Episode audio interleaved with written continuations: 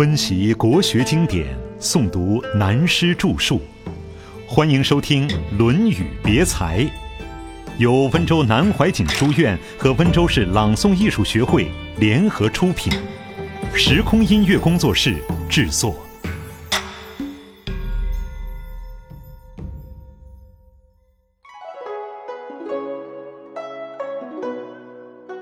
孔子四字禅。讲到这里，刚才提到过的一个问题又来了。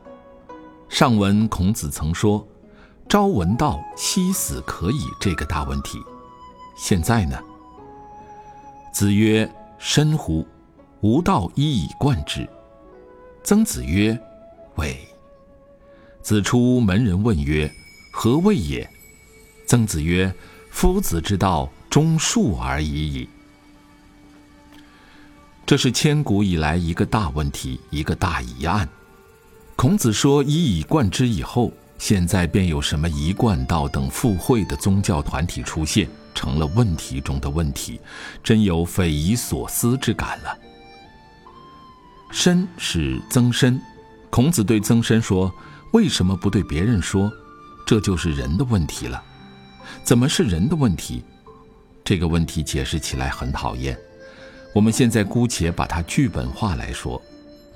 有一天，孔子坐在教室里，曾参经过他的前面，于是孔子便叫住他：“参。”曾参听到老师叫，回过头来，于是孔子便告诉他说：“吾道一以贯之。”就是说我传给你一个东西，一以贯之。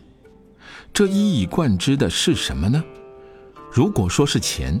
把它贯穿起来还可以，这道又不是钱，怎么一以贯之呢？但曾子听了这句话以后，打了个拱，说：“是，我知道了。”孔子讲了这句话后，自己又默然不语了。同学们奇怪了，等孔子一离开，就围着曾参问他跟老师打什么哑谜呢？夫子又传了些什么道给曾参呢？曾子没有办法告诉这些程度不够的同学，只有对他们说：“老师的道只有忠恕而已矣。做人做事尽心尽力，对人尽量宽恕包容，就此便可以入道了。”曾参讲的对不对呢？有问题，那不叫一以贯之，该二以贯之了，因为一个忠，一个恕。岂不是二贯？明明孔子告诉他一以贯之，为什么他变出两个中数来？这是一个大问题。所以说，我们研究孔子的心法，这是一个讨厌的问题。因此，只有借用别家的东西，讲几个故事给大家听，作为本题的参考。我们知道，目前最流行术蛊的禅宗。现在社会上一般都称为禅学。禅宗有一个故事，在文学上也很有名的，就是拈花微笑的故事。是说佛教的教主释迦牟尼。释迦牟尼是梵文的译音，释迦是姓，中文的意思是能人。牟尼译成中文是寂寞。晚年住在灵山，也叫灵鹫山。释迦是十九岁丢开了王位出家，三十二岁成道弘法，一直到八十一岁才过世，有四十九年从事于教育。现在我们暂且不用宗教的观点来研究他。有一天上课，在禅学里叫上堂，后来我们的理学也用了这个名词。下面有很多学生等他。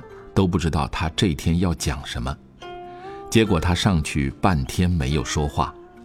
他在面前的花盆中拿了一朵花，对着大家转一圈，好像暗示大家看一看这朵花的样子，一句话也没有讲。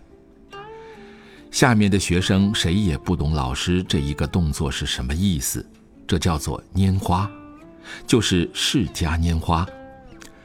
释迦拈花后。他有一个大弟子迦邪尊者。释迦牟尼的弟子大部分与孔子的相反，孔子所教的都是年轻一辈，释迦牟尼所教的弟子大部分比他年纪大。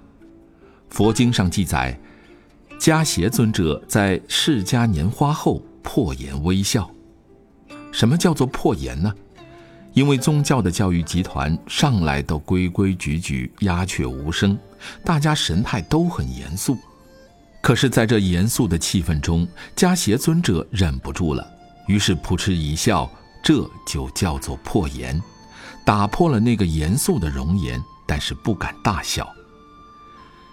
因为宗教性团体的戒律，等于说管理制度非常严肃。他破颜以后没有大笑，只是微笑。那么两人的动作联合起来，就叫做拈花微笑。此时释迦牟尼讲话了，这几句话是禅学的专门用语，等于孔子对曾参讲的一以贯之是一个道理，解释起来是很麻烦的事情。这几句话译成中文是：“吾有正法眼藏涅盘妙心，实相无相微妙法门，不立文字教外别传，付诸马哈迦邪。”就是说我有很好的方法，直接可以悟道的，现在已交给了这位大弟子迦邪，这就是禅宗的开始。所以又称禅宗为教外别传、不立文字的法门，说他不需要透过文字言语而能传达这个道的意思。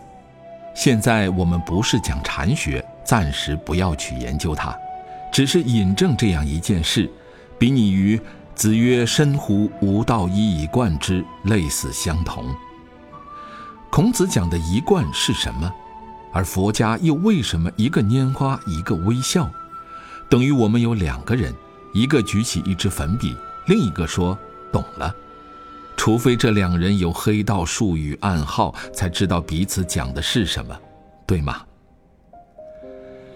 现在我们再引第二个故事加以说明。禅宗到了中国是在南北朝梁武帝时。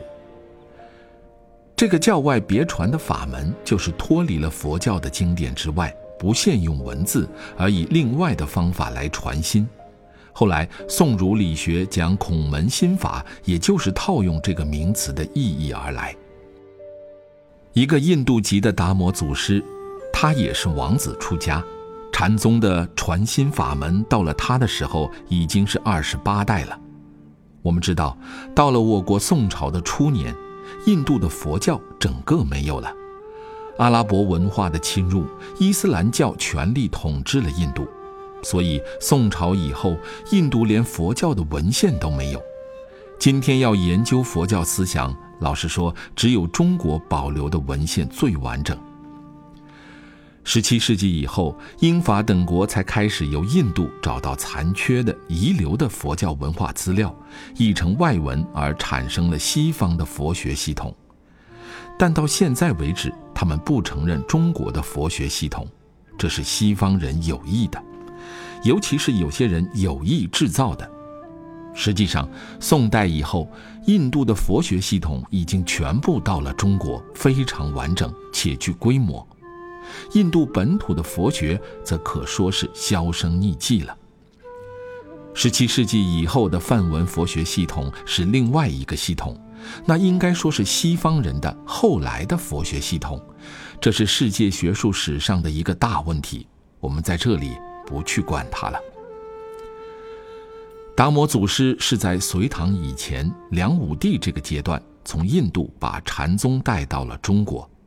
后来流传下来，到唐代传至禅宗的六祖，广东的慧能就是中国的第六代禅宗祖师。